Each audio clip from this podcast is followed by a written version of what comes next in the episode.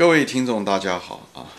欢迎来到《投资悟道，渡人渡己》这个栏目啊！我是主播金兵啊。今天呢，我们的主题还是继续谈，呃，利润损益表。我我们这次呢，主要的是初初谈一谈利润损益表的这个结构啊。啊，就再重申一下啊，这个企业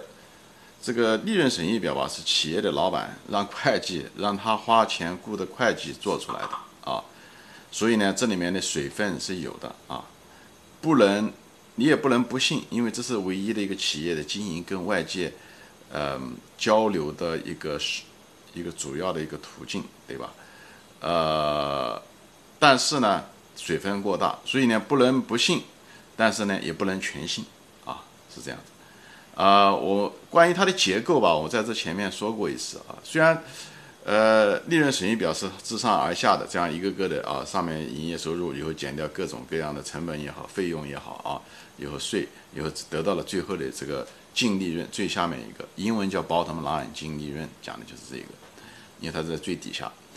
嗯，在我眼中，我就认为它就像个洋葱皮啊，就是最外面就是这个所谓的营业收入，以后一层层的剥啊，我现在就大概有那么三四层吧，现在就剥给大家。看一下啊，它第一层呢，那种阳春皮呢，就是所谓的就是那个直接成本，直接的这个生产的这个商品这些东西的成本啊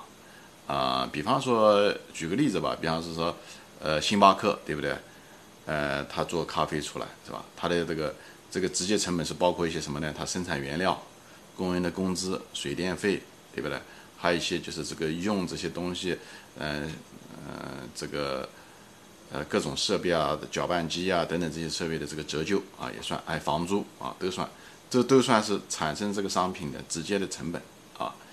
呃，我就在这地方上，呃，澄清一下啊，这地方讲的工资只是说这个在这个商店里面直接上班人的这个工工资算在直接成本里面啊。如果是那些总部的，比方秘书啊，或者是管理层啊，这些人的工资，它不算在直接成本这一栏目中啊，它基本上算到后面。我会讲到的，就是那个管理层的费用里面啊，所以虽然是工资，取决于你的角色，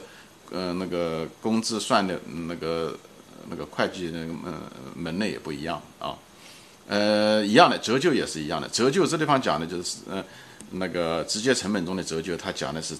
直接涉及到这个生产这个商品，比方做咖啡，对不对？你做咖啡的时候，你要用的这些咖啡机器啊，或者搅拌机啊，对不对？呃，这些东西，呃，这些东西的折旧才算。才算到直接成本里面啊！你如果是呃总部的这一栋楼有个什么折旧，或者是呃运输的这卡车这个折旧，它这个不算。卡车的折旧很可能算在这个呃销售费用里面，这后面的三费的销售费用里面啊，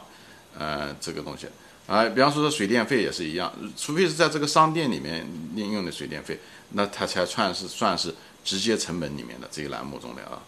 啊，如果是公司总部的或者是。他们那个办公室的那个水电费是算在管理费用里面啊，所以就把这个地方澄清一下，因为有些的时候你不要按照费用的类别，而是应该按照费用的使用的场所啊和责任来把它呃分开啊，按照功能，按按不是按照只是那个类别啊啊，这就是第一层，就是呃直接成本把它揭开了，那么它它。揭完了以后就是什么呢？就剩下的那个呢，第一层揭完了以后，把直接成本这层揭完了以后，剩的是什么？剩的就是毛利润啊，毛利润又又开始揭了啊。第二层呢是什么呢？就是所谓的三费，三费就是销售费、什么管理费，还有什么财务费用。有的时候管理费中它也有包括，有的时候像软件企业、高科技，它很可能有研发费用啊，就这些东西也都算，也可以把它单独列开作为研发费用啊。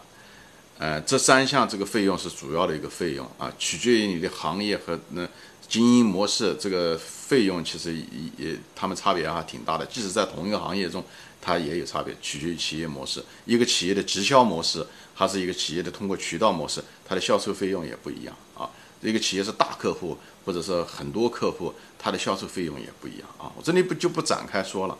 呃，另外呢，就是说这个财务费用，财务费用嘛。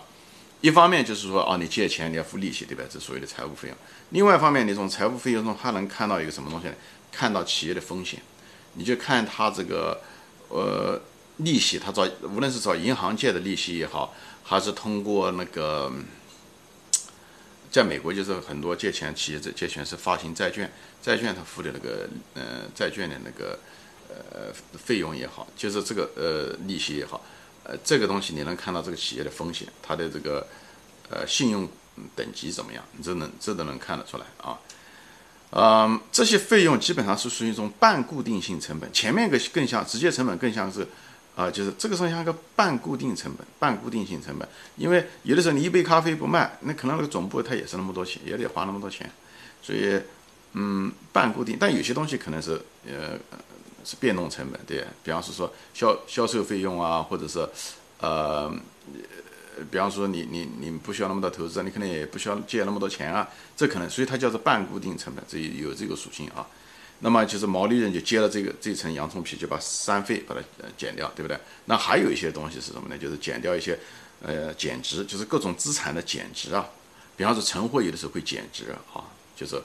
呃很多电子产品容易过时，像手机啊什么放两年啊就没用了，它可能就减值，卖不掉它就减值，对不对？还有一些农产品，对不对？你说中国那个獐子岛，就是那个什么扇贝啊什么东西死亡啊什么，他就讲这个是呃存货减值，所以。有些特殊的行业，这个存货减值还挺厉害的啊，呃，常常来拿来说事啊。还有最常用的减值呢，就是应收账款的减值，就是一些坏账啊，它它有的时候需要减值啊，这些东西啊，减值这个东西也得小心。你在分析中的时候，如果一个企业常常减值的话，呃，这个一般的营业都都不是个好公司，他们往往都是隐藏了费用以后一次性减值。长痛不如短痛，这反正这个我后面会说，所以就是说接第二层洋葱皮，就是把三费减了，把各种减值减了以后，剩下来了以后就是所谓的营业利润，啊，营业利润，这是第二层洋葱皮，就算是减减掉了。第三层洋葱皮呢，就是减掉的是什么呢？就是一些非正常性的那种，就是非持续性的那些损益了，比方一些投资损益啊，对不对？股票上涨啊，这些。投资一个东西失败了，或者是挣了钱了，他得到了些钱，这些东西他算是这个损益。这个东西还挺细，门门类分的也比较清楚。我会可能花一个专门的栏目把它讲清楚啊，这地方就不赘述了。那最后一项那就是政府了，政府再剥掉一层皮，那就是税啊。所以呢，最后剩下来的时候就所谓的净利润啊，就是净利润。在这里我唯一想说的就是这个净利润啊，呃，在估值中是一个很重要的参数。但是遗憾的就是净利润虽然非常非常重要，但是因为净利润是后来那么多参数一层层减下来的，而每个参数都有被操纵的可能，所以净利润不要全信，它那种作假的可能性很大啊，就是水分很大吧，或者是被高估，或者是被低估，所以这个东西，呃，很多东西需要，呃，还有它的含金量怎么样，这里面有很多内容，以后我会再花个节目讲，但是我想重分的是。净利润这个东西非常重要，因为在估值中，我们无论用的是市盈率还是净资产收益率，对吧？ROE 这两个东西都有个非常重要的一个东那个元素，就是净利润，好吧？所以呢，呃，在这里就是我再说一下这事情，好吧？嗯，因为时间的原因，我无法整个解释，我就是把这个几层洋葱皮剥开，对，特别是对那些初学者啊，啊，有个呃比较粗浅的一个认识啊，我以后会再会。再说以后重点讲这些重点栏目啊，好吧，好，今天就说到这里，谢谢大家收看，再见。